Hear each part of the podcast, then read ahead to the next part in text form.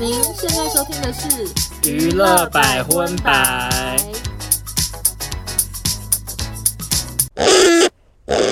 本节目由犀牛顿赞助播出。嗨，大家好，我是邵中，我是欧娜，欢迎收听第六十七集的娱乐百分百。耶、首先，今天百分百的开头，嗯，想要跟一位国际巨星致歉。我刚刚还回头听我们怎么讲他的。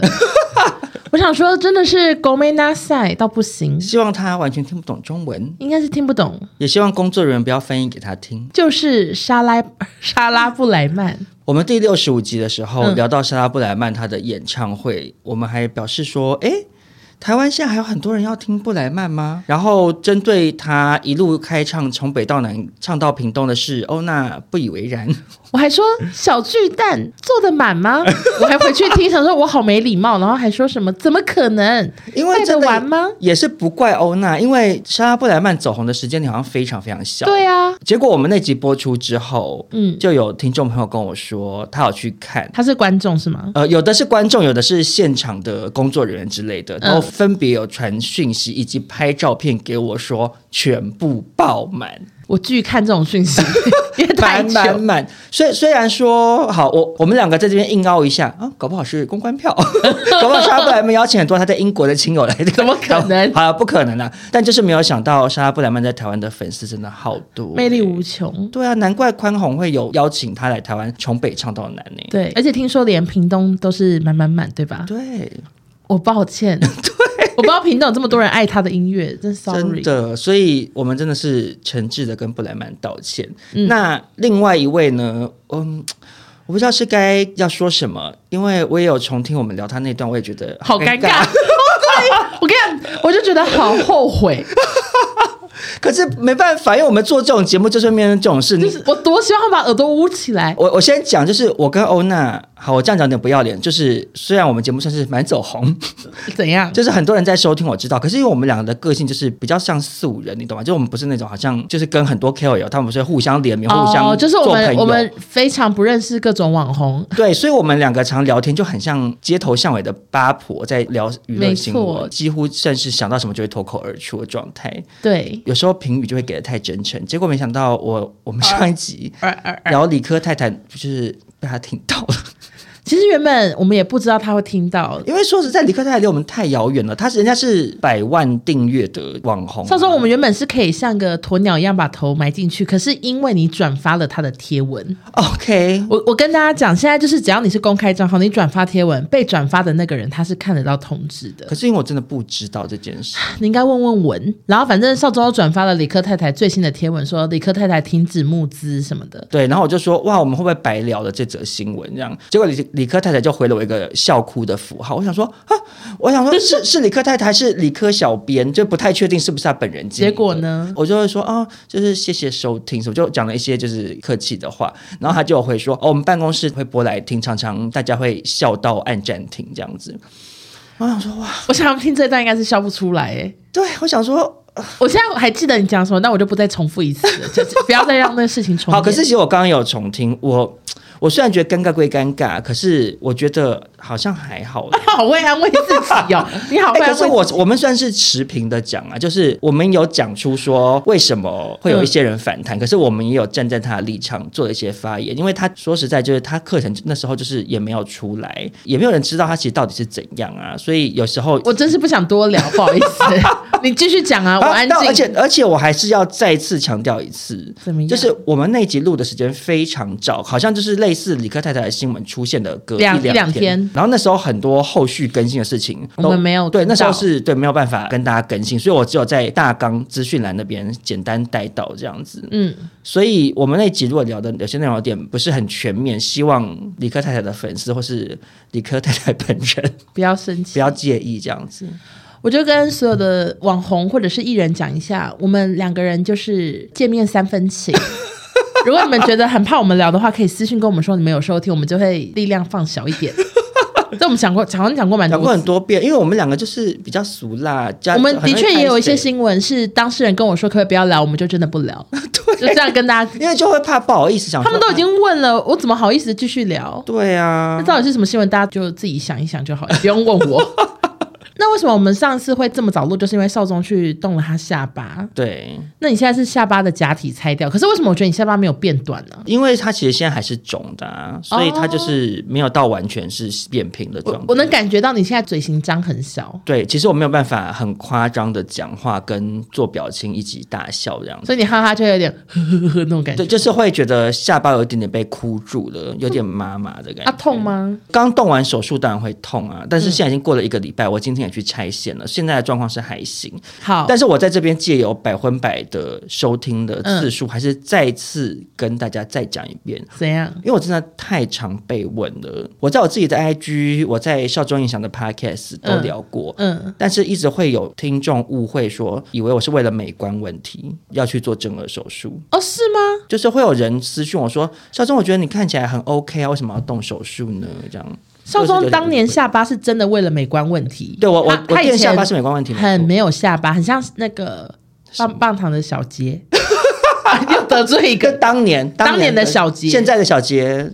不一样了，对，然后他这次是因为他的正颌手术，是因为你有那个呼吸中止症之类的，对，然后还有加上咬合有蛮严重的问题，嗯，种种的考量之下，我决定去做正颌手术，而且因为睡眠呼吸中止症会，医生说我过四十岁会得心脏病的几率非常高，嗯，那我就觉得压力很大，所以就想说，那就趁四十岁之前安排了这件事。那个关韶文也要做正颌手术，哎，哦，真的，哦，而且他二月就要做，然后他有发文说他到时候会休息。就是三个月到半年呢、欸，有可能啊，有可能。那那到时候百分百怎么办？因为如果到三个月的话，我觉得我们根本也来不及录存。不是不是，可是你要知道，因为关韶文他是露脸的啊，所以你之后可能就是脸肿的跟猪头一样，但还是会来跟我录音这样。对啊，我只要可以讲话，我就会录啊。可是我在猜，应该至少会停更一个月。我们到时候可能会录一到两个月的存档这样子。好，那就祝少宗这个早日康复啊。没问题。好，首先第一条国际新闻呢，就是现在有点为过气了，时间过很快，就是那个 First Love 初恋之前很走红，对，多田光的那个日剧，是是是。然后爆红的同时，当然就是有很多负面评论。最近就有中国网友整理了初恋的三大辱华情节，又辱华。可是我跟你讲，有一两段我那时候看的时候想说，完蛋吗？我就想说，为什么要拍这个？我想说一定被骂，就是很搞不懂编剧在想啥。好，你讲讲看，你讲讲看。好，第一段呢，就是女主角她就是到那个都市念书，嗯，租了一个很破很小的房子，有一个室友是一个中国人，然后对方就很喜欢在床上很大声的讲电话，就啦啦啦啦啦，或是煮饭煮到房间烟雾弥漫，就是呈现一个雷室友的感觉。嗯嗯嗯。我那时候开始想说，一定被骂，就。超级没必要的剧情啊！为什么女主角要跟中国人当室友？因为我在想说，有没有可能是那个编剧自身经验，就是他可能曾经有这样的室友，或他遇过这样的状况啦。然后，而且再加上你又讲说，《初恋》这部剧它的年代是当年宇多田光走红的那个时候嘛？嗯、那那个时候可能有一些相对来讲中国人的状态会跟现在有点不太一样。我讲的很委婉，可是我就觉得说，大声讲电话，日本女生说实在也挺吵的啊。那我问你，如果今天他改成西班牙？牙人呢？你说西班牙人会生气吗？我不确定西班牙人会不会。我的意思是说，他就是会有一个他的设定，就是有一个外国室友，然后讲话很吵嘛。嗯，煮饭又影响到他。那只是说他刚好是中国人。我觉得是看你怎么看。就是说，如果你今天要就是很认真计较，说你为什么要硬要写是中国人，当然你也可以生气。可是你如果要讲啊，就是会有各种不同的人。好，那我讲第二段还好。第二段剧情呢，就是女主角的儿子去机场要追心仪的女孩，结果机场就是演了一段几个中国大妈因为行李太多被海关拦下的故事。蛮写实的啊，可是又是中国人呢，就想说，如果我是中国人，我就会一直有种被针对的感觉。想说，对啊，为什么又写我们？因为我在幻想说，如果今天他全部都标榜说就是台湾人，我好像也会觉得为什么？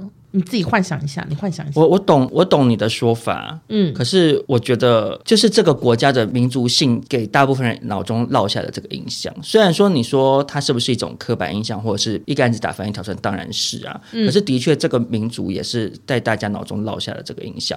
因为那个时候应该是中国开始渐渐经济起飞，然后就会有所谓的中国大妈去法国。LV 扫货什么之类，就是那个时候开始的嘛。因为中国经济快速起飞，他们得到了很多的收入，他们就开始满世界玩呐。嗯，相对来讲，他们有些人的素质可能没有跟上他们的经济状况，那就会被有一些人觉得不是很喜欢。但是，我就觉得台湾大妈感觉也是这么美，对，台湾大妈也是这么吵啊。所以，其实台湾大妈以前早期在日本是不受欢迎的啊，你知道吗？他们哪分得出来？呃。得更早期的时候是中国大妈还没有出笼，因为更早期的时候是中国人还没有那么有钱，嗯，然后可是台湾那时候是所谓台湾前沿角目嘛，你会不会太复古？因为接下讲廖天丁的故事，可是就真的、啊、更早期的时候是台湾先经济起飞了，然后那时候就很多台湾大妈，比如说去日本，他们买西瓜、买哈密瓜会噗噗噗这样敲，嗯，对，然后就吓到日本人，因为他们不会讲，就觉得说为什么要你要把我们水果敲坏，然后就会做出一些比较。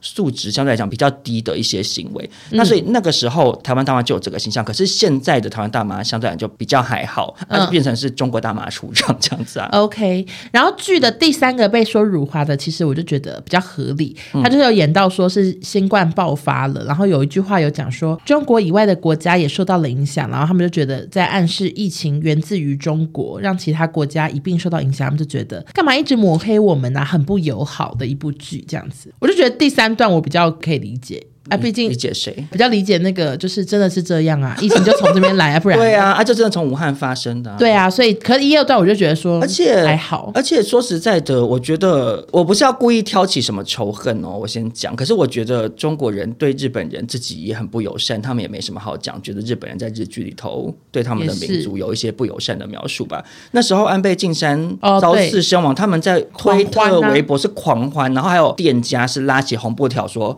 恭喜，对，安倍。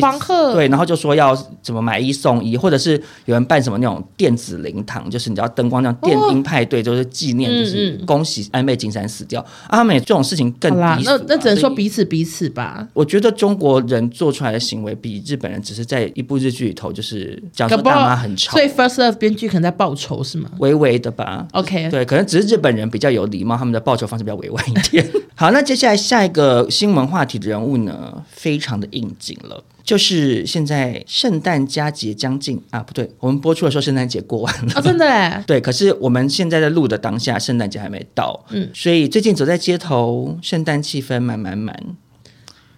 你到底要不讲那个人是谁？我想，我想，我想说我要唱歌哎，很难。就是 Mariah Carey。All I want for Christmas is you。咚咚咚咚咚，因为你是旁边那个摇沙铃的人。对，跟圣诞节最有关联的女明星，我想就首推玛丽亚凯莉了。是的，而且每到圣诞时分，大街小巷就是会播欧娜刚刚唱的 All I want for Christmas is you。那也就让玛丽亚凯莉自己也觉得我是圣诞女王，她说我是 Queen of Christmas。嗯，所以。他决定要去注册圣诞节女王的这个商标，我觉得可以呀、啊。哦，我只能说美国法院跟你想的不一样。嗯，就他去申请注册之后，根据新闻报道呢，美国商标审判和上诉委员会最后做出决定是否决，不让他注册圣诞女王。同时呢，玛丽亚凯莉还有申请圣诞公主，也被 否决吗？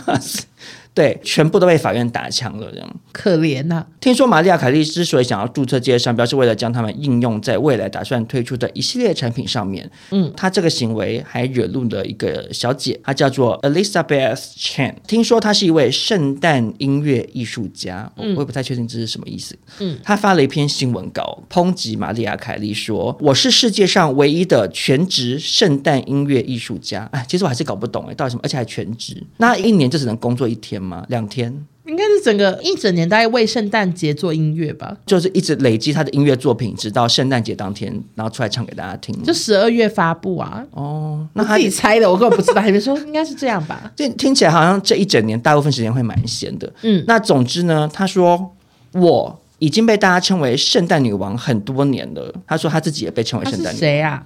他叫 Elizabeth Chen，改天来改天来查。她说她觉得圣诞节是一个给予而非索取的节日，为了可悲的消费主义，试图拥有和垄断像圣诞节女王这样的称号是错误的。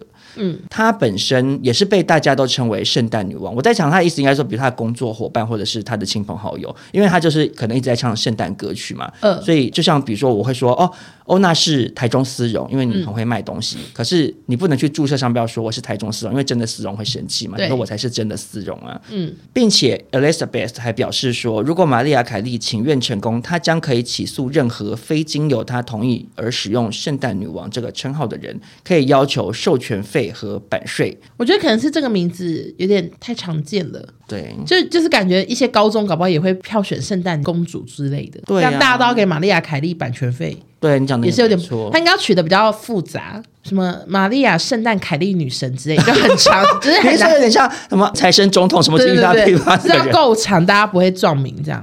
嗯，我觉得你这个讲法蛮有道理的，或者他不然他就叫叫圣诞什么什么，那个称号要更另类，嗯、呃，圣诞妖姬什么之类的。妖姬，搞不好槟榔西施也会用。哎，也对，真糟糕，好难想哦。对啊，所以他这次又大失败了。圣诞大姐头可以，这还可以。对，因为感觉 他想，感觉黑道人士的大姐头比较不会特地过圣诞节，因为他们都穿黑黑的，对，而且衣服太红了，他们就、嗯、黑道人士只穿黑色的，没错没错。所以就提供这个小建议给玛利亚凯莉。好，那下一条新闻呢，就是又来到《First Love》的男主角佐藤健了。佐藤健呢，他最近演了《初恋再攀高峰》，结果竟然有媒体爆料说，等下等下，不好意思，什么叫做再攀高峰？他原本是谁啊？他原本就有演很多剧，但是我都没看，嗯、就是有演有有一个医生好像蛮红的。你可不可以用台湾的谁来做比喻？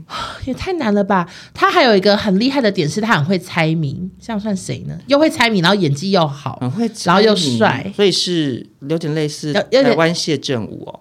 对，日本我觉得谢振武，我觉得过分了。如果很会猜谜的话，那我觉得苏有朋吧？为什么？因为苏有朋学历好啊。哦、oh,，OK，, okay. 就是用这种方法。日本苏有朋，而且苏有朋也有演戏。对，然后长得也帅。然后他最近呢，就是有被媒体爆料说，他和演过《鱼干女又怎样》《天国与地狱》的日剧女王林濑遥即将在年底闪婚。你知道林濑遥是谁吗？我听过这个名字，好像是没错，他是真的很红的梦中情。呀呀呀！然后他们两个人呢，其实早在二零一三年就合作电影认识，绯闻也是层出不穷，但是一直都没有证实。然后这次这个消息出来呢，其实他们经纪公司也都没有发什么声明，也没有说是要假的假的，都没有。有人讲，所以大家都觉得会不会有机会呢？嗯，而且日本媒体还补充说，佐藤健的理想女性条件可说是跟林濑遥不谋而合。他们怎么知道？哦，因为他就是有接受访问的时候有回答。哦嗯、但是这个条件啊、哦，第一条善于说话，文文，我们对对，就是我。然后第二个值得信赖，我文文我觉得我可以。林濑文。第三个黑色长发，我去染一下就可以了。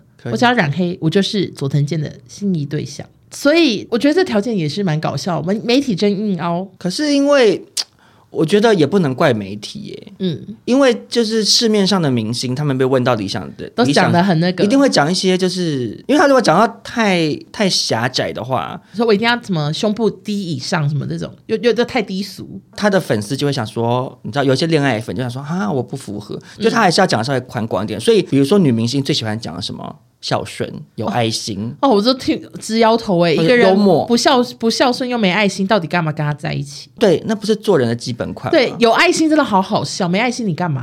你何苦啊？对啊，他是难道会有人说我希望跟一个坏心眼的人交往吗？对啊，我希望他会在路边打小狗小猫这样，哦、不行啊，怎么可能会这样子？那、嗯啊、可是明星好像都会讲的蛮宽的。你看，像比如说，如果今天是劭中，我是一个大明星，嗯，然后媒体记者问我理想型，我说我希望长得有点土豆感这样。听起来也很怪，就是他市面上的那些其他可能就长得没有那么土豆，对啊，可能长得像青椒或者茄子之类的人，他就会想说啊，可惜可惜没无法配对成功。好，那网友呢，就是有人祝福，也有人怀疑他们是为明年一月，就是两个人都有新作品在炒热度。嗯，那另外有个说法是说，林濑瑶这几年风波不断，有可能是想要透过结婚来一扫阴霾。嗯，他呢之前确诊住院治疗就被说耍医疗特权。因为他们那时候日本很严重，然后大部分人确诊是在家休息，嗯、就是不可以去医院这样。可是，是可是那应该是要看严重度吧？我我不确定他严重度是怎样，但总之就是有被说耍医疗特权，有点像日本郭子乾。为什么？郭子乾那时候去打那个什么好心肝 黛瑶还说：“ 我不要当日本郭子乾，我不要呢。”有一点，有一点这种感觉。对，然后另外他还有一个很不好的新闻，是他妈妈误信了一个投资骗局，然后有上新闻，就是他妈被骗走了一亿日元，然后都是林黛瑶赚的钱，这样子。大家都想说林黛瑶好衰，会不会想要结婚冲冲？他也是日本郭子乾身兼日本张韶涵吗？你看妈妈不是骗他钱，妈妈是把他的钱拿去投资，但是跟有点类似，就是被妈妈把钱花光之类的，很辛苦，辛苦他了。对，对，那但是因为他们两个就是男帅女美，所以我真的很希望他们真的结婚诶，好好看哦，很登对是不是？很登对。总之，如果他们两个真的结婚的话，我们这边先祝他们百年好合。那接下来呢，下一位新闻主角呢，就是莎莉赛隆，是不是很多人已经不知道莎莉赛隆是谁了？怎么可能？我觉得一定有，我不信。我我信，我们的听众一定很多人不知道莎莉赛隆是谁。拜托，莎莉赛隆到现在都还是走红的啊。没有，我跟你讲，少周你不懂年轻人。那你说说看，莎莉赛隆红的时候算是我们小时候，就是那个什么 Lux Super Rich 什么，我不会念。没有没有，那个你你讲的那个 Lux Super Rich 不是莎莉赛隆吧？是凯撒琳丽塔琼斯吧？是吗？莎莉赛隆是当迪奥代言的，J'adore J'adore 那个。哦。哦、oh，sorry，但是我我我，那他还有什么红的？女魔头，女魔头，那个很旧，美国性骚扰，那个是很我大学时候，OK，没关系。后来就是有演那个，只有白雪公主跟什么坏皇后，还有、这个、还有愤怒到啊，愤怒到没看，超好看，好没关系。然后他最近在 Netflix 也有善恶什么魔法学院的歌，没看。因为莎莉赛隆日前接受采访的时候，他被问到说：“哎，女儿知不知道你在做什么啊？”然后他就说：“哦，女儿现在年纪很小，还不知道，但是他们应该知道。”我在工作，可是没办法确定我在做什么。嗯、甚至有一次被六岁的小女儿说：“天哪，妈妈，感觉你找不到工作了。”然后因为她现在是独立抚养两个女儿这样子。嗯。然后幽默的是，有一次呢，她跟她的大女儿一起外出的时候，碰巧在机场看到她帮迪奥拍摄的那个 J'adore 的广告，然后她是上空的，嗯，就没穿衣服。结果她女儿就很尴尬，就说：“天哪，妈妈，你根本没穿上衣吧？有够尴尬，你好歹穿个上衣遮一下吧。”。嗯。然后。莎莉斯朗就说：“我现在是在赚你将来的大学学费，这样子。”嗯，我就想说，哎，很适合欧娜学习这样子。为什么？因为比如说以后如果你生小孩，你知道我们有时候会聊一些情趣用品啊。万一女儿听到说，哎，阿凤又在试用什么新产品，或者是打开妈妈的衣柜，好多东西掉出来，你就可以跟女儿说：“我在赚你的大学学费。”但其实我觉得我们家现在就对我代言很多那个情趣用品，也算是看得很开了。我都是跟妈妈说：“妈，这就是叶配。”可是那如果你以后的女儿觉得很糗呢？青少女真的很。容易会因为这件事情会觉得就，我只是想问，那时候我还有性欲吗？可能也没有。拜托，很多女生到四五十岁也都是会有那样的感觉啊。我不确定啊，搞不好我那时候也懒得用了。嗯、那你妈有发现你有夜配很多情趣用品吗？我根本不敢跟他问呢、欸。我在医院住院的时候，我给他听一点点，就是因为他那时候我在医院里头走来走去，就是要让体力恢复这样。然后后来就坐下来休息，我想说来听一下我们新上架的那一集好了，我就拿耳机给他说，那你要不要一起听一下？然后他就是有有稍微笑一下这样子。谢谢潘妈妈。对，然后他说：“哎，欧娜是跟你去苏梅岛的那个嘛？这样。”嗯，因为我那时候在苏梅岛，我妈会问我说：“你在干嘛？”然后就把我拍的一个现场动态传给他，然后随便传个东西交代一下。然后就是我们去骑越野车那边，就是你在那边戴安全帽，说戴不下，再换下一顶什么之类的。嗯，然后他就说你看起来很开朗，这样。谢谢。所以你妈以前不知道我们是谁哦？我从来不会跟我妈介绍每个朋友，诶，我妈基本上不认识我的朋友谁是谁，我只会跟她说我有两个节目，然后一个是跟男生，一个是跟女生，然后我要简单介绍一下，我比较介绍你啦，因为印象比较难介绍，我因为我就介绍你说他爸爸是心理医生啊，然后我们是同事什么，他现在搬回台中啊什么的哦，然后我妈每次骂我乱买鞋的时候，我都会说我那个 partner 他都会买名牌包，我也没有买啊，我说我很节省，只要拿你出来当挡箭牌，掩盖我买太多鞋子的罪行，你明明就买真的太多鞋了，对。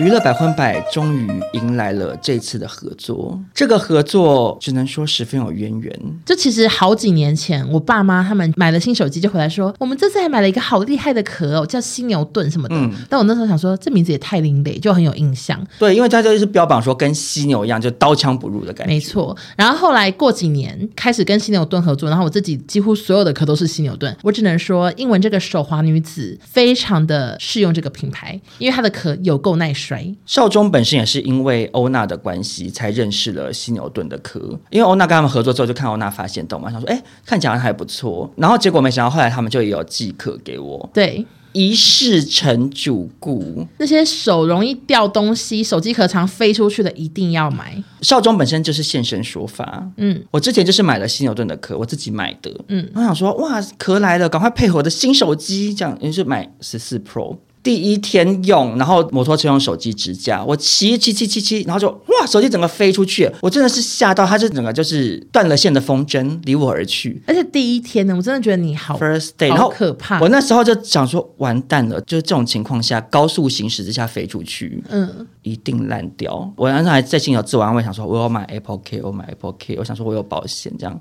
嗯，结果我就赶快停好车冲回去一看，哦。手机完全没事，我的那个犀牛盾的壳边框是整个已经大起毛边的那种，磨到了。对，然后背板的部分也是刮到不行这样。嗯，可是我手机荧幕跟整个机体完全没有事，我马上拿起来滑，完全没事。我那时候才真正的发自内心佩服犀牛盾呢、欸，就是真的好耐摔。我觉得甚至有点造成一个副作用，什么副作用？导致我好常把手机掉地上哦。就想说摔下去也没关系啦，因为我以前用别的壳，然后。然后主要都是为了美观，美观以及想说，OK，微微的防一下刮这样子。嗯嗯嗯。一般的手机可能掉地上，尤其是它如果是直角的地方落地哈，磨到，你就准备换荧幕吧。你你荧幕一定整个变成蜘蛛网啊。嗯。所以我以前都非常小心翼翼，我拿手机的那个手好紧哦，嗯，就很像刚出生的 baby 握拳头。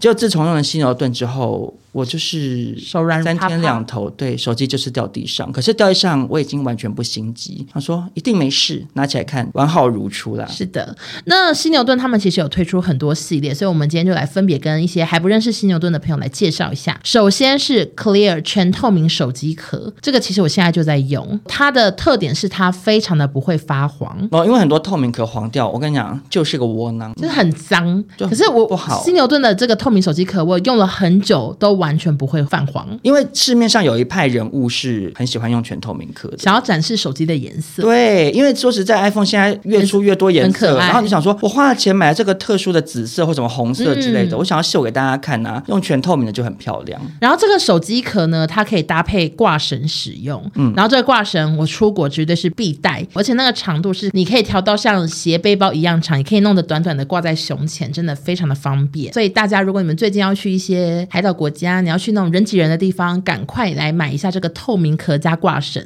因为在苏梅岛的时候，欧娜也是大用犀牛盾的挂绳手机壳。我只能说好险也用挂绳，因为欧娜不抖。真的。姑且不论犀牛盾的壳有多防摔，你那时候如果没挂绳，你手机直接会摔下悬崖耶。对，因为我们那时候在悬崖，就是、就算手机没摔坏也没有用，因为捡不回来。那下一款犀牛盾手机壳呢，就是 Mod NX，也是少中手机飞出去的时候使用的手机壳。嗯它的好处是什么呢？首先，它的边框就是像我刚刚讲的，非常防摔。它就是靠那个边框在拯救我手机在高速行驶的机车飞出去，没有粉身碎骨。另外一个点就是背板是可替换式的，嗯，也就是说，你只要买了这个边框，然后你背板就可以按照心情去换不同的款式。对，然后它的背板有图案之余，却又是透明的。你知道，它就是一个双重的好处。怎么说？因为像刚刚那个 Clear 那种全透明式的，它就是很干净嘛。可是你有时候会觉得，哎，我还是想要点小花样，可是我又不想要遮掉裸机的颜色或者是 logo 之类的，你就可以选择又有图案，可是它底又是透明的，就有一种 bon la gang cycle 的感觉，同时满足两种选择。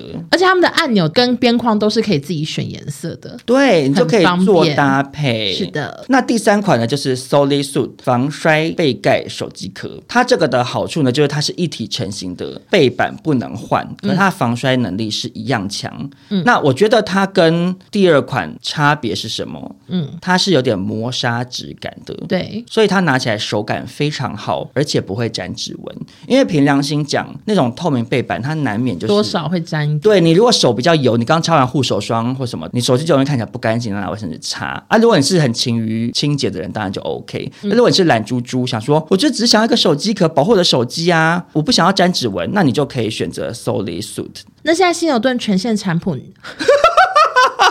算了，留着好了。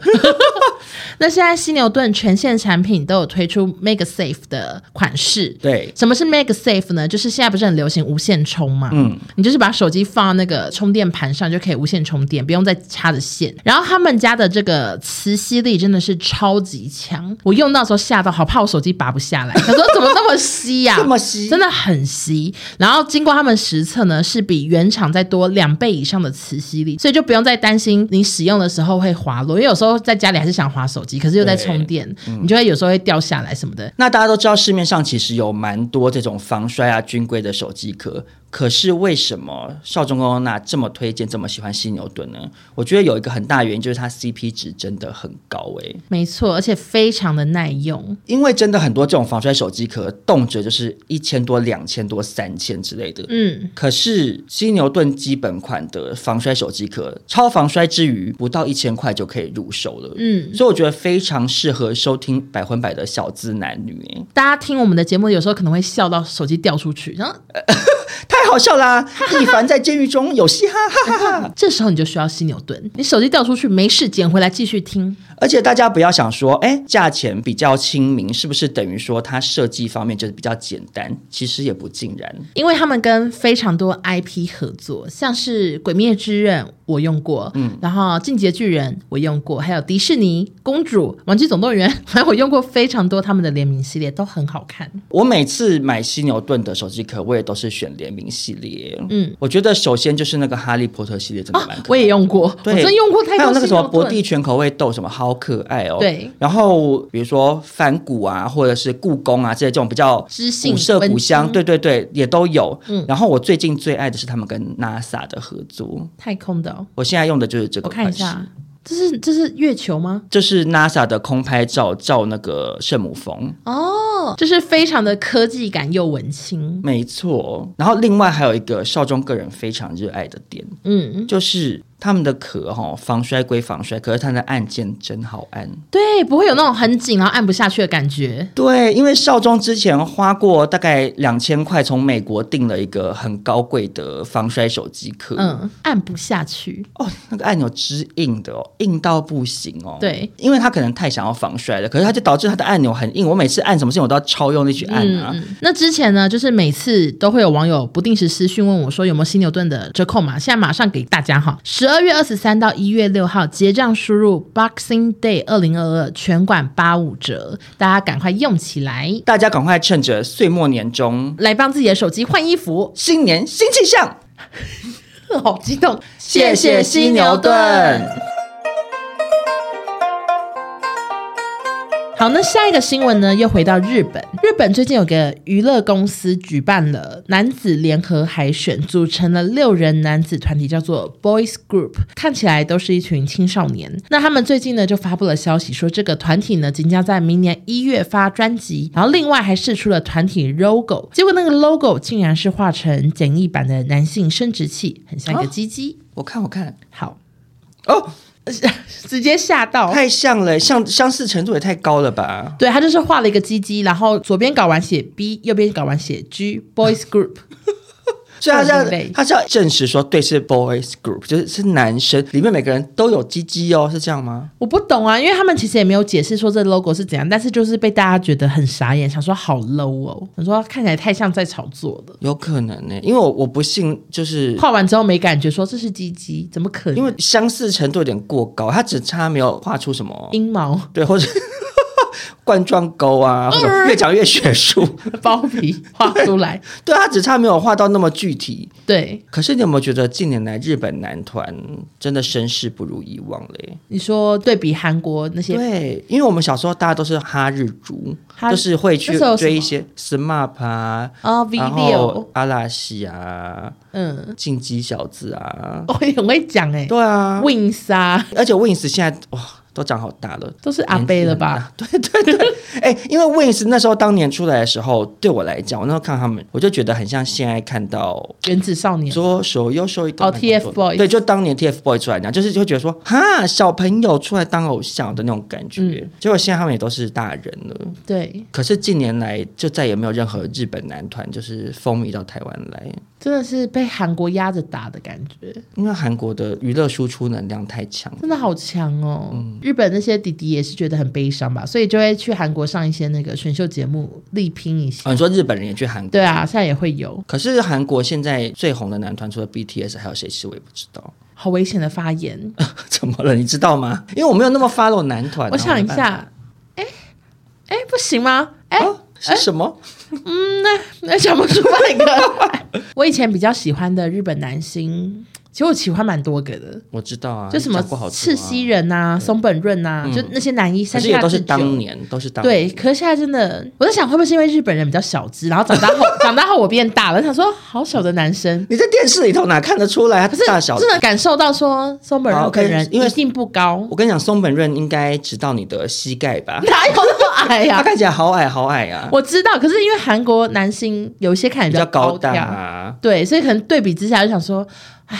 小头的日本人就算了呗，而且因为我觉得跟近年来的那个审美观转变好像也有关系。对，因为以前大家都喜欢那种所谓的美型男，然后日本的男演员通常就是头发比较长，然后就长得很漂亮、秀气的。可是韩国男演员每个都是那种硬派，然后很 man 的那种形象，而且每个都给我身材练超好，然后都一八级。对啊，不管是演斯文的，里面也是六块腹肌，到底这叫怎么不被吸引呢？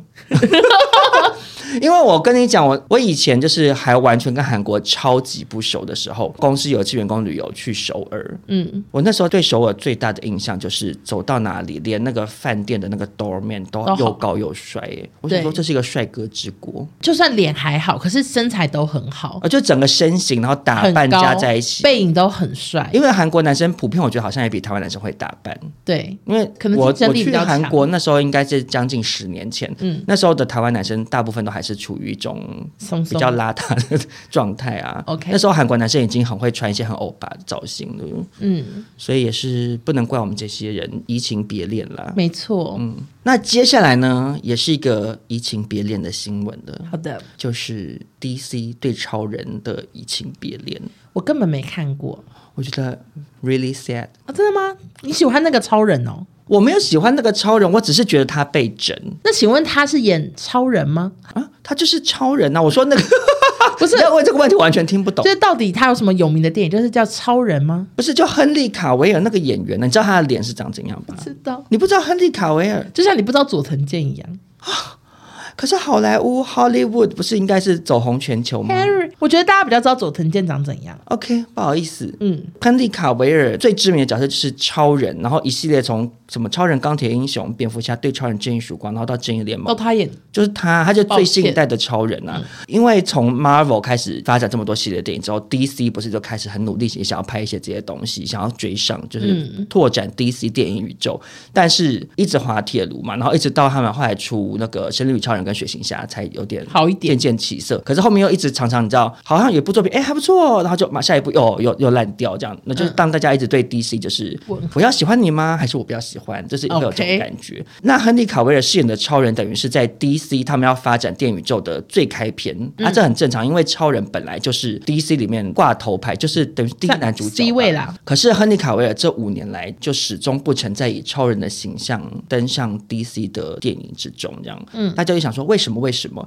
其实我之前也是做了很多研究，也是在那边查查查，在 PTT 爬文，看不太出一个所以然来。反正一直都是讲说 DC 高层不喜欢他，不想让他继续演超人，嗯、所以宁可冷冻超人这个角色。嗯、可是超人又是 DC 明明是最重要的角色啊，嗯、所以粉丝都觉得很奇怪，觉得说人呢去哪了？对啊，他就是第一男主角啊，就像比如说《还珠格格》啊，就是五阿哥一直不在。对，甚至是或者是《还珠格格》本人小燕子本人不演，就是一直没出现，没她的戏份，你就会觉得很奇怪啊。嗯、然后前一阵子华纳高层就大地震，就本来一直被骂的很惨的那个 CEO 就整个被换掉了嘛。然后接着就播出那个黑亚当，你有去看黑亚当吗？没有，可是我我之前在那个搭手扶梯，然后看到海报，我我看成归亚蕾。亚当跟亚雷很像，为什么黑亚雷啊？归亚雷光头演这么粗壮的角色有合理吗？不合理，抱歉。好，那总而言之，算是巨石强森一力促成的。因为巨石强森说他从小就是黑亚当的粉丝，这是一个英雄就对了。哎，对，他有点像是黑化版超人吧，这样理解好了。就是他跟超人很多能力基本上就长很像，可是他就是比较属于反英雄，就是他不是传统那种很光明、很正义的英雄，但他也不是去做坏事，只是他就那种以暴制暴的那种，叫做反反英雄这样。然后因为巨石强森很爱黑亚当，他就一直多年来一直筹备想要拍黑亚当，然后一直毛遂自荐说我要演黑亚当这样。然后拍了之后，巨石强森要利用他自己本身的就是名气，跟华纳的这个合作，就一直跟高层就是说拜托让亨利卡维尔回来演超人。嗯、所以在黑亚当的片尾，嗯，超人就回归了。那时候大家电影院一阵惊呼，因为亨利卡维尔消失太久了，然后大家想说哦，黑亚当跟超人要对打了吗？结果前几天，亨利卡维他自己在 IG 上发了一篇文，嗯，他说他已经确定不会回归演超人了。为什么？不知道啊，我就觉得想说，亨利卡维真的被整呢，因为那时候大家还一直封那个巨石强森说他是好莱坞里长博，就说陈建州的感觉，对，就是一直夸奖他说真的是真心爱 DC 啊，你才会就是一直要把第一男主角拉回来，然后跟你同台飙戏这样子，啊也真的成功喽，啊结果亨利卡维他 IG 就说，我刚刚才和詹姆斯·刚刚与彼得·沙弗兰，他们两个就是取代前一个 CEO 的入主华纳，要重新建构 DC 的电影宇宙的人这样子，嗯，然后詹詹姆斯刚刚，我不知道你知不知道，他就是《星际异攻队》就是他拍的。他之前在 Marvel 那边拍。然后亨利卡维尔就说，片商要我十月宣布回国，可是那是在詹姆斯刚刚他们两个上任之前。他说这个消息令人很难接受，但这就是人生，有时候就会改朝换代。然后我就想说，哇。他真的一直被整，因为前一个高层不喜欢他，然后他不能演，然后后来那个人下台，他好不容易就有机会回来，在黑亚当露了一面。新的高层上台之后，又把他换掉。我想说，你到底要多惨？然后可是因为詹姆斯刚刚有在推特上发文，他有解释，他说他们已经准备好了未来的 DC 电影宇宙的规划，就是要拍哪几部片了。这样，嗯，他们接下来会拍一部新的超人电影，可是聚焦在超人早期的人生，就等于是年轻的时候的事情。嗯，所以角色就不会有亨利卡维尔来饰演，但是他说，我们刚刚才和亨利开完一场很棒的会，我们是他的大粉丝，也谈到了未来合作的可能性。这样，所以我在猜会不会就是说，可能拍了三部就年轻版超人，然后可能亨利卡维才会回归。可是那会不会是十年后他已经变老爷爷了？对呀、啊，这样，我觉得好悲伤，就是被换角了。我只希望他的心可以跟 Superman 一样坚强，好感人哦。对，那接下来进入台湾新闻，今天第一条新闻呢，跟我们是那个颇有渊源。就是康永哥的新闻。最近他开了画展，嗯，每次出席活动都会被问说：“康熙有机会合体吗？”他就有说他认真考虑以后要做老人版的《康熙来了》。他和 S 都已经成为前辈跟长辈，然后还没有一个节目是大大方方用这个年纪的立场去看所有事情，所以他觉得他会认真想一下这件事。可是小 S 有想要被跟他一起划归在长辈里面吗？我不知道哎、欸，因为 S 现在是应该是四十几，对，可是康永哥是五六十吗？五十几快六十，对啊，所以 S 可能想说，我现在还是少妇，我们要聊一些银发族的话题。那你有期待这个节目吗？我会蛮期待的啊。那你会想做吗？我完全不会。对，你知道我我那时候就是有网友传的这个新闻给我，然后那网友就跟我说：“嗯、哦，那你一定要回去做这个节目。”我就会说，我不要。我觉得大家可能一直搞不太清楚我们以前过得有多苦哎、欸。虽然说我很感谢康熙那一段缘分，就是不管是因此跟主持人有合作机会，或者是认识很多人，然后也学到很多。然后我们两个 KOL 的契机，其实也算是从康熙开始的，因为我们那时候上了工作人员那一集。没错，一切的一切都是充满了感恩。可是你要我回去做那个薪水，做电视节目，然后一天工作十二个小时，还不如打我。然后一个月可能都不能休假，也没有补休，杀了我吧。因为大家要知道，康永哥跟 S 两个人要做老人版康熙，有没有想过我跟欧娜的年纪也是已经不适合这样子熬夜？没错，真的、欸，我觉得那只那只适合就是刚出社会的我们呢。这个工作，我觉得如果未来真的有这样子的节目，然后 maybe 他们做的一个单元是什么？哦，以前的工作人员就是上一集什么的，那个可以可以，人家肯定没有要找我们，还说这个可以，对，来宾可以，或者是嗯。顾问，来讲一些大牌的话，超级好笑。我觉得这个这个主题 OK 啊，这个主题很好笑，好像出一些意见呢，可能 OK。我不知心，越讲越夸张。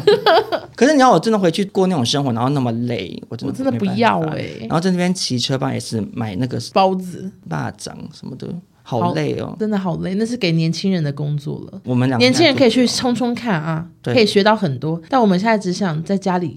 睡觉，听起来好像懒猪。那你有看到康永哥那个画展吗？好多篇新闻啊、哦，我已经去了。哦，你还去现场哦？因为我加他脸书好友，嗯，他应该是有广发宣传海报，然后到每个人的脸书，嗯，然后我就有看到，我想说。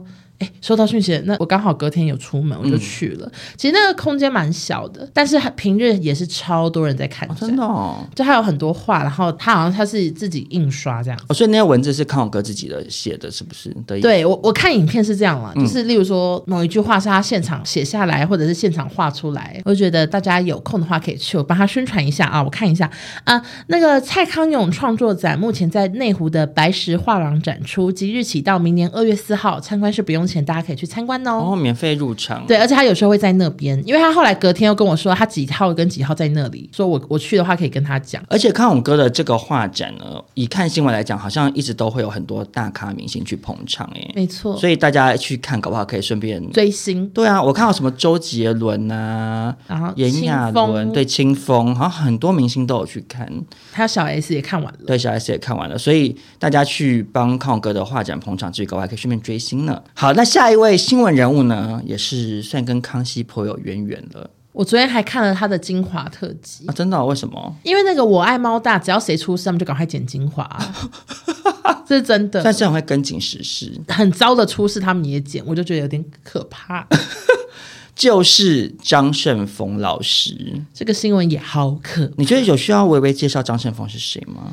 就是他很久以前呢，就是很多人的那个舞蹈都是他编的，例如说蔡蔡依林，或者是钟汉良的 O R E 也是他编的。而且他每次上新闻，他的 title 永远都是蔡依林恩师，对，就给了一个非常隆重的 title。我都想说，蔡依林会不会每次看到新闻都抖一下，说怎么又出现我的名字？是什么事啊？盛峰老师，没错。那盛峰老师以前早期也是有上过康熙，都是什么舞蹈方面的主题？嗯、呃，可能当评审，或者是真的跟什么大木老师啊，什么 PK。有一集很经典、很精彩啊，就是他跟大牙一起跳，我觉得那集真的非常的精彩。那集最经典的就是大木老师加白兔那个，那个超好看，超厉害。我被大木老师吓坏哎，啊、呃，好妖艳哦。然后白兔也很强，超强。然后盛峰老师就是有一种猫起来跳的感觉，对。就感觉他最后可能会跳完然后吐血，就是这这这么毛起来的感觉。因为那个是很久以前，可是那时候的盛峰老师就已经很长辈了。可是这几年的盛峰老师呢，一直屡屡传出一些有点小悲伤的新闻话题。嗯嗯、呃，比如说去年他有传出罹患阿兹海默症，被关在养护中心。嗯，我们那时候还有报道过、啊，说什么好像他第八关就不让他出来什么的。嗯嗯，然后就有讲说他怎么逃出来，很戏剧化，好像在拍电影这样。然后没想到前阵子他又在脸书写下了一个很长。篇很长篇的文，写了好多好多字，然后里头就提到什么哦，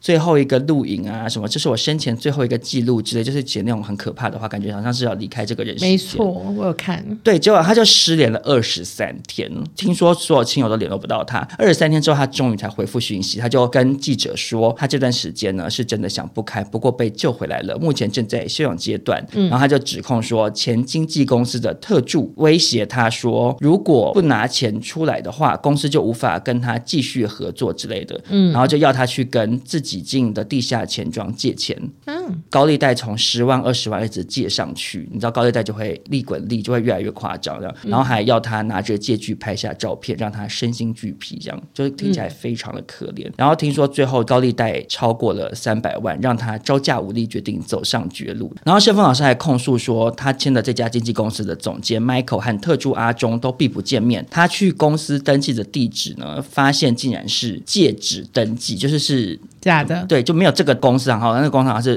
地址是别的东西，就对了，就觉得说，哦，是不是一间空壳公司？我是不是被诈骗了？而且他还预告说，之后可能会有另外一位作家上当。他说，我很担心小童，这样就是小童，其实我不知道他是谁。呃，新闻是说他是皇冠文化当年把他跟张曼娟、张小娴和吴淡如并称文坛四大天后。我想张曼娟跟吴淡如我们都很知道是谁，所以感觉应该在当年是非常大牌这样。嗯，光是到这边，你有没有觉得这一切非常的戏剧化以及复杂？所以我原本有看到这新闻，但我想说不聊，结果没想到少中聊了，因为是不是这礼拜很没新闻？不是，哦，是哦，我也是因为我整个查下去，发觉这真的是一场罗生门，而且是反转再反转呢。嗯，因为盛峰老师就讲了一大堆很可怜的讯息，然后因为其实我本身就是有时候会看一下盛峰老师在他 IG PO 的一些抖音影片，然后盛峰老师。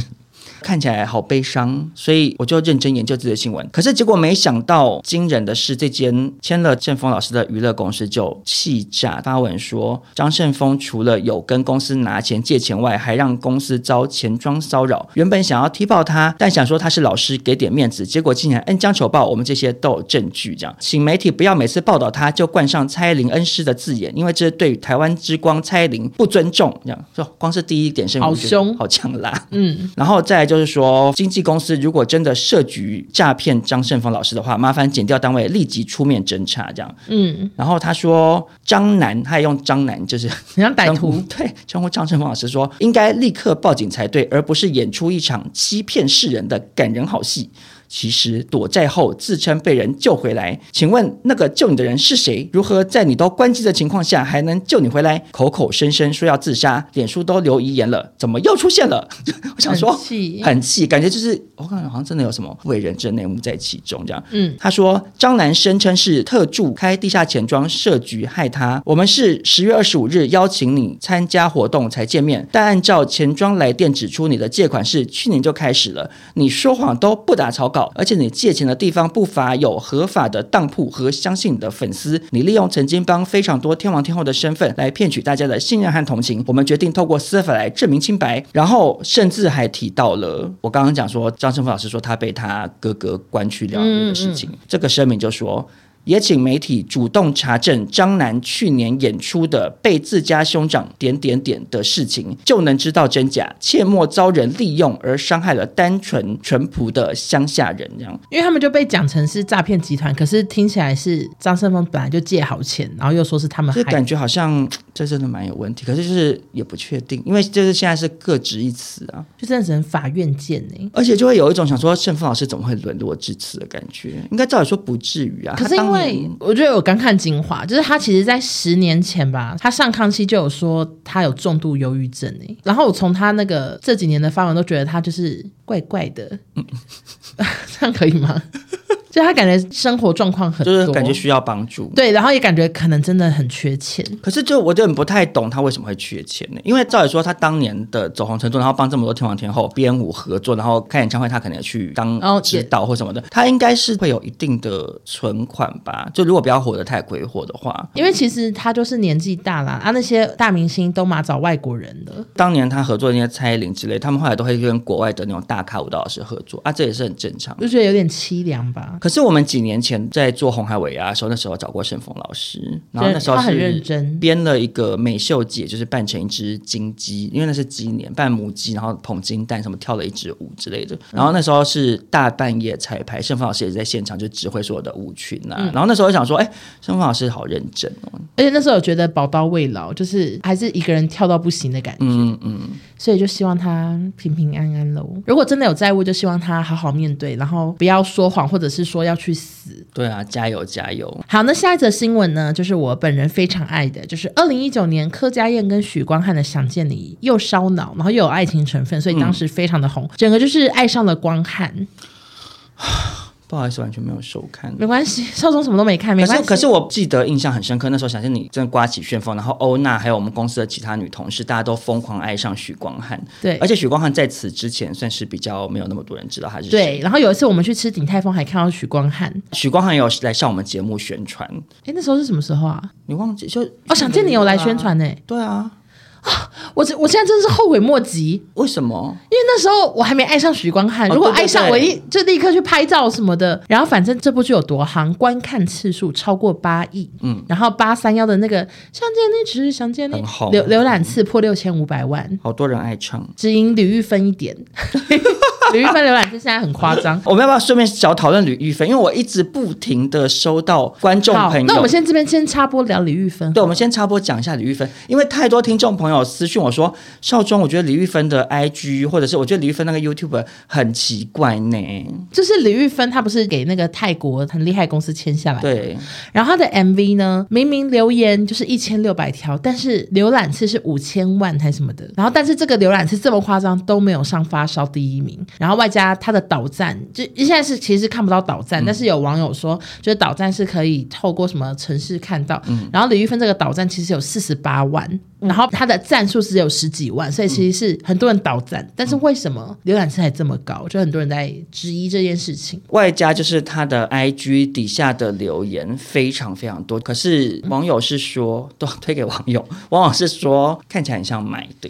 因为他的 IG 粉丝是直线上升，直接往上冲，嗯、所以大家都觉得他的 MV 跟他的 IG 粉丝都是买的。然后那些留言的粉丝点进去看，都会有像怪怪的外国人的那种假账号。他的那个 YouTube 留言也是啊，一千六百则几乎是 MV 的前三天留的，然后接下来没有什么新留言，因为现在可以点赞就可以看到他在这边留了几次言。嗯，每个人都留一样，就是什么赞赞赞，好好听，什么分什么什么的，然后就觉得，因为那个是就就我的了解，有网友来跟我聊过，就是嗯。他认识在虾皮卖这个东西的人呢、啊，嗯，有分可以克制化，就是每条不一样，然后可是比较便宜的话，就是你跟他讲要留什么，那他就会统一，就是有很多大军去留一样的内容，类似像这样子，没错，因为一定是经纪公司的操作嘛。我说如果今天真的是买的话，嗯，啊，其实买这件事情其实也不怪，因为说实在的，你看那时候王力宏的一些 IG 贴文也是买赞，我相信多多少少难免都会有这样的事情发生，但我跟欧娜还是在这边强烈的告诉大家，我们真的没有买。用买的也才三四万的话，也太可怜了。我们没有买赞，也没有买留言。可是我就有点不太懂，说经纪公司可能想要透过买浏览次或买赞去营造它是你知道巨星，可是又很反反效果了耶。对，我觉得应该是要像王力宏一样买的比较不着痕迹，因为如果不是劲雷踢爆的话，你会觉得说，哎，王力宏这么多人追踪或这么多人留言很正常啊，因为他是天王巨星这样子啊，就觉得玉芬好像有点。可能钱花过头，像是他之前的那个是我不够好，嗯，就是真的很红，嗯、然后浏览次也很多，那个我就觉得买的几率比较低。那他靠实力都可以那么多了，为什么这个公司对他这么没信心呢？对呀、啊，反而就变成有一种落人画饼的感觉，你知道？就搞不好其实实际上可能还是有啊一千万是真的，可是其实一千万也很好了。我说假如啦，假如假如好，那多少？是你不够好多少？几千万呢、欸？你有几千万？有几千万？对啊，所以搞不好还是会有。可是因为大家都对比，想说怎么可能他浏览次比周杰伦还高？对了，但我的意思是说，如果他不要买到夸张过了头，嗯、只要比原本的可能好一些，那就比较不可疑啊。那你弄成这样就会觉得。好像变得有点小糗，而且大家都知道了。对啊，所以我也是不懂玉芬啦。嗯，好，嗯、想见你呢，就是前几天我看到新闻就吓到了，我根本是假粉丝。怎么了？因为暌违两年，想见你竟然要出电影版呢，而且快上映了，嗯、就是好像十二月三十。可他为什么要上电影版呢？他原本的连续剧里面没有 ending 哦，有 ending。那那怎么电影版？就是他呢，他的剧情，哎，这个太复杂，好难跟少中解释。他就是有点简单讲，我知道有点穿越时空，有点穿越时空，然后有点错综复杂。女主角要一人分饰两角之类的，嗯、然后这个电影版它是延续影集的剧情，可能是又走到了不同时空，谁跟谁又不是这样配在、哦、多元宇宙？对对对，然后同样角色不同时空，到底会发生什么故事？我真的是很期待，嗯、但也很怕那个受伤，因为他们的剧情实在太复杂，然后我现在已经算是想不起来。所以我真的不知道要怎么看。而且我觉得很多很走红的台剧，如果拍了电影版，就会变雷声大雨点小。哎，超多！我跟你讲，我还整理了一下，就是有一些台剧的电影版都很雷。过年在电影台播，我都看到睡着。就是像《犀利人妻》，我脑中冒出来第一个就是《犀利人妻》。然后《花甲男孩》的电影版也是跟电视剧差很多，就是也是不好看，是不是？就是也是睡着。就是他们的电视剧很好看，但电影版都想说在干嘛？嗯、然后还有一个是改编了，就《斗鱼》。嗯，《斗鱼》也是电视剧以前红到爆，电影版啊，那个男主角到现在完全红不起来。反正就是很多台剧改编电影版都很失败，所以想见你我很紧张，我希望他们好好改编。可是因为毕竟有许光汉，然后薛家燕，什么薛家燕、柯家燕，薛家燕是谁？你知道吗？谁啊？薛家燕是食神里面那个太好吃啦，那个眉心长一颗秃痣。我我知道这个人，但我不知道他叫薛家燕。他是薛家，不好意思，那个柯家燕，抱歉，柯家燕，抱歉。还有施柏宇啊，施柏宇后来去中国发展也啊也发展的不错，嗯。但是我又完全忘记剧情，而且那时候剧情复杂到我是一直不停看哦，就不能休息，因为一休息就要忘记了。所以我想说，这次我该怎么办？重看呢、啊？我没有心力，我还要看《经济之国》跟《艾米丽在巴黎》哎。哎，可是因为刚刚扯到李玉芬了，我就忍不住想要外插小聊一下，嗯、就是也是超多网友来跟我传递这则消息的。嗯，最近很夯的网络事件就是那个卡拉拉的事情。我再讲一次哈，就是少宗那时候是在群主讲说，你们知道卡拉拉出事吗？我就吓到，想说火锅吗？对，以为是宅女小红，还有国差最爱吃的卡拉拉。然后吓到想说，哎、欸，我也有发文推荐好吃，然后连卡拉拉都出事，我的天呐！结果不是，是一个好像是贵妇之类的。然后呢，他怎样？我跟你讲，我还是看不懂。我我之所以在这边提一下，就是想要跟大家说，我看不懂。然后太多人来跟我讲了，我借由百分百告诉大家说，我看到了啊，我看不懂。谢谢，谢谢大家。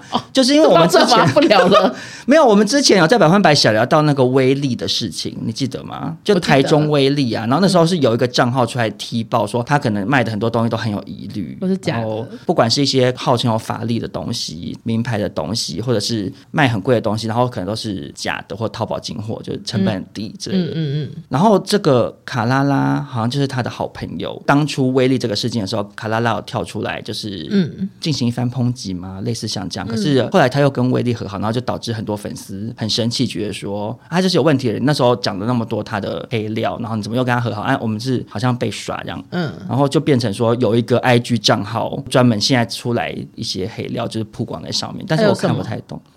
就是也是说，也是说他就是什么，比如说卖什么名牌的保温杯，好像就是说类似说，因为他很有关系，所以透过 sales 拿到就卖给大家这样。然后可是结果后来大家就发现那个是假货，然后那个、哦、那个品牌好像就是根本没有给他这个东西，他自己就去好像搞了一批假货。网络上讲的，我当然我也不知道实情。嗯、然后或者是说什么，就是因为他会称他的粉丝叫做女儿。嗯，可是只要有女儿得罪他，他就会公开人家的资料，就是因为我比如说跟你买什么或跟你抽奖什么，你会有我的个资吗？嗯，然后他就会把它曝光，这样可能就类似透过一些小账的方式吗，还是什么的？因为现在就有人甚至在传言说，当初去踢爆威力的那个账号就是他开的啊，就很很罗生门，对不对？我只是想跟大家讲，就是哇，网络世界真的无奇不有，而且我还是不知道是谁，我只知道火锅黑毛猪蛮好吃。因为其实那时候人家来跟我讲卡拉拉的时候，我脑中第一个想到也是。火锅店，OK，那我们现在知道喽。报道到这边，大家大家可以自己去 IG 或 D 卡上面自己找啦，因为我太复杂了。嗯，好，那最后一个新闻呢，也很复杂吗？也是跟诈骗有关。好的，就是黄芪，我不知道大家还记不记得黄芪这个人，